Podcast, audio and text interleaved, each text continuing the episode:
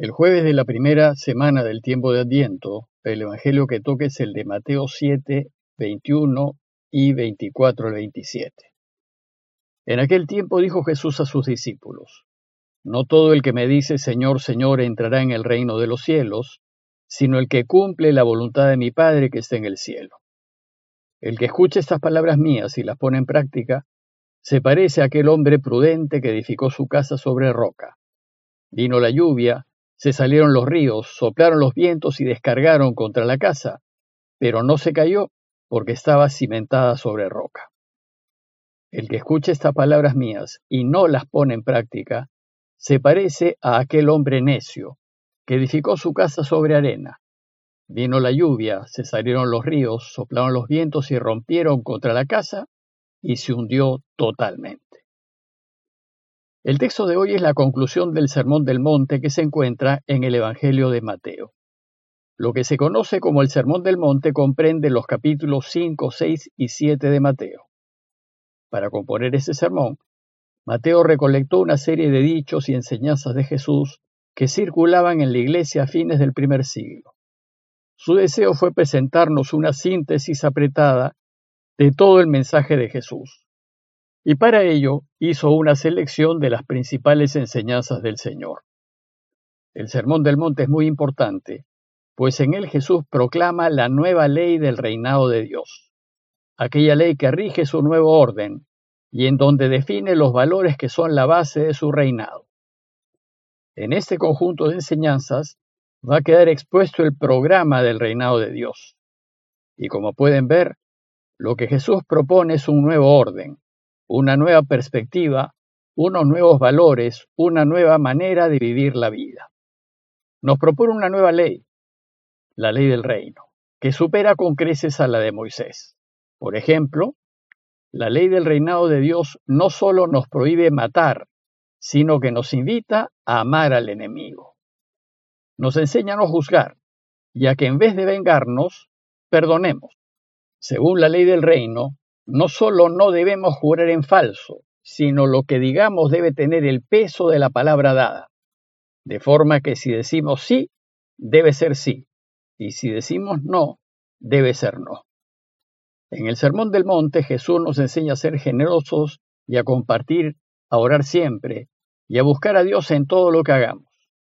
Es decir, a jugarnos por Él en cada decisión que tomemos y a poner toda nuestra confianza en Él. En fin, Jesús espera que quienes lo sigamos nos ajustemos al programa de vida que se presenta en este Sermón del Monte y que asumamos el compromiso de vivir a su manera.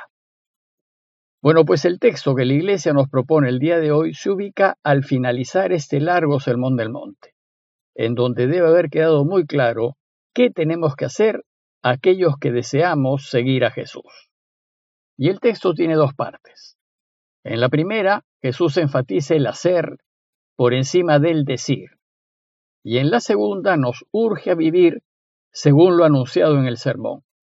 Veamos la primera parte en donde Jesús nos enseña que tenemos que hacer en vez de decir, y que más importantes son las obras que las palabras. Pues en el cristianismo lo que vale es hacer, ya que el hacer es un testimonio que permanece, pues mientras que las palabras se las lleva el viento, el ejemplo de vida arrastra. Por eso el texto de hoy empieza diciéndonos que dijo Jesús a sus discípulos. No todo el que me dice Señor, Señor entrará en el reino de los cielos, sino el que cumple la voluntad de mi Padre que está en el cielo. Jesús nos enseña que lo importante no es decir, ni hablar bien, ni hablar bonito, sino hacer lo que Dios quiere, es decir, cumplir su voluntad y vivir según sus deseos. Pues ser cristiano no consiste en seguir un conjunto de ritos y oraciones. El cristianismo es un modo de vivir que es el resultado de un compromiso de vida. Es un modo de vivir que pone a Dios al centro de nuestras vidas y en el primer lugar en todas las decisiones que tomemos, de modo que en todo Dios se vuelva nuestra única referencia. Es un compromiso de vida que debe implicarnos completamente con todo nuestro ser y todo el tiempo. es como un lente intraocular que nos hace verlo todo desde la perspectiva del reinado de Dios. Por eso Jesús es muy claro cuando dice, no todo el que me dice Señor, Señor será parte del reinado de Dios. Algunos dicen Señor, Señor, es decir, algunos rezan, pero también hacen. Sin embargo, hay otros que rezan, pero no viven cristianamente. Y sucede que el solo rezar no nos hace cristianos, pues también se reza en otras religiones. Podemos estar rezando rosarios, ir a procesiones y participar de toda celebración religiosa que se organice.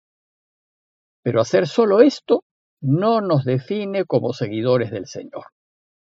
El discípulo de Jesús es solo aquel que hace lo que él quiere, el que demuestra con su manera de vivir que está poniendo en práctica sus enseñanzas. Pues para el cristiano el fin es Dios y su voluntad. Y las oraciones, ritos y celebraciones son solamente medios.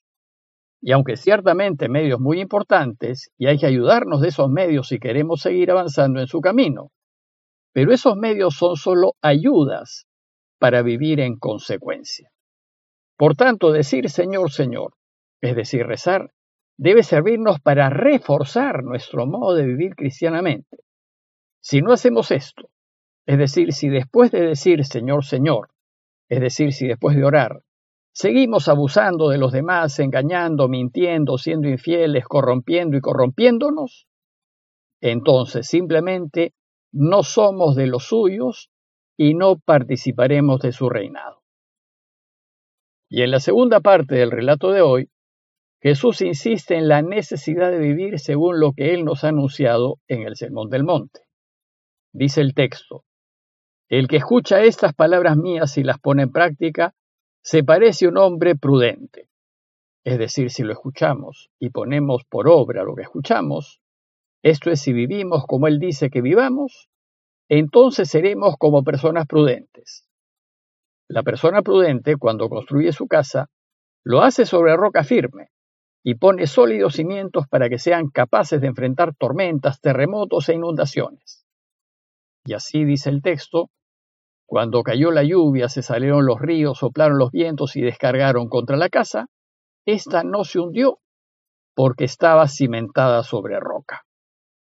De la misma manera, el verdadero cristiano pone a Dios como cimiento de su vida.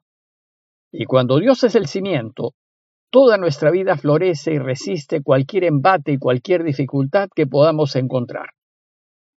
En cambio, dice el texto, que el que escuche estas palabras mías y no las pone en práctica, se parece a aquel hombre necio que edificó su casa sobre arena. No poner por obra las enseñanzas de Jesús es propio de imprudentes. Es como construir una casa sobre arena, y solo el necio y el insensato lo hacen. Pues una construcción sobre arena no resiste tormentas, ni terremotos, ni inundaciones, ni siquiera fuertes vientos simplemente se cae y todo se pierde. Dice el texto que cuando cayó la lluvia, se salieron los ríos, soplaron los vientos y rompieron contra la casa, ésta se hundió totalmente. De la misma manera, aquel que no vive como Jesús nos enseña, aquel que no tiene a Dios como fundamento de su vida, lo que está haciendo es construir su vida sobre arena y el hundimiento de la casa sobre arena es como el fracaso total de toda una vida. Es una derrota, una vida no plena y más bien llena de frustraciones y decepciones. Una persona termina así si decide construir su vida solo buscando su propia conveniencia, sin poner a Dios primero y sin vivir como Él quiere que vivamos. Y sucede que después, cuando los problemas, dificultades y circunstancias de la vida golpeen a esta persona, será incapaz de sobreponerse, caerá en depresión y le echará la culpa del fracaso de su vida a todo el mundo, empezando por Dios. Usualmente las personas que no ponen a Dios primero no aceptan su responsabilidad, no quieren reconocer que su vida ha resultado un fracaso, porque ha elegido construirla sin Dios, es decir, sobre arena. A modo de conclusión, los invito a reflexionar en la manera como hemos construido nuestras vidas y preguntarnos, ¿estamos satisfechos de nuestras vidas o no? ¿Las hemos construido sobre roca firme o las hemos construido sobre arena? Las decisiones que hemos tomado en la vida, ¿las hemos tomado considerando primero a Dios o considerando primero nuestro propio placer, nuestro propio bienestar y nuestra propia conveniencia? Si volviésemos a vivir, ¿tomaríamos las mismas decisiones que hemos tomado en el pasado? ¿Qué cambiaríamos? Sin embargo, debemos también considerar que siempre hay tiempo para reconstruir, para reorientar, para rehacer nuestras vidas sobre roca firme. Y el tiempo de adviento que estamos iniciando es un tiempo apropiado para tomar esta clase de decisiones. Pues el adviento, en donde se nos invita a esperar al Mesías, es un tiempo para revisar nuestras vidas y corregir lo que tengamos que corregir. Es un tiempo de conversión y de vuelta a Dios. Es un tiempo para decidir guiar nuestras vidas según los valores del camino de Jesús. De modo que cuando Él llegue por segunda vez, nos encuentre parados sobre roca pues solo si construimos sobre roca firme nos orientaremos hacia la felicidad. Pidamos al Señor que nos dé luces para revisar nuestras vidas y fuerzas para tomar las decisiones que nos reorienten a Él, a fin de vivir en adelante como Él quiere que lo hagamos. Parroquia de Fátima, Miraflores, Lima.